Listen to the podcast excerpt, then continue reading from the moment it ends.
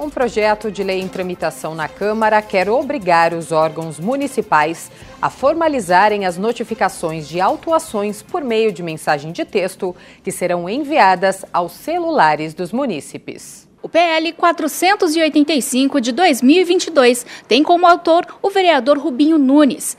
Vereador, como vai funcionar o envio dessas notificações? Bom, o objetivo do PL é que todo cidadão de São Paulo seja notificado por SMS ou WhatsApp em até 48 horas após ser autuado, seja numa notificação por alvará, por multa ou qualquer outra forma. Isso dentro do número cadastrado por ele.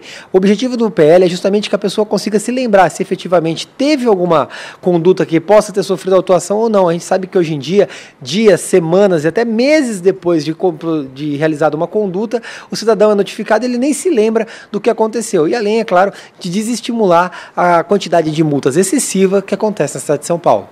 Obrigada pelas suas informações. Veja detalhes deste projeto de lei e de outros também no portal da Câmara. Acesse sãopaulo.sp.leg.br.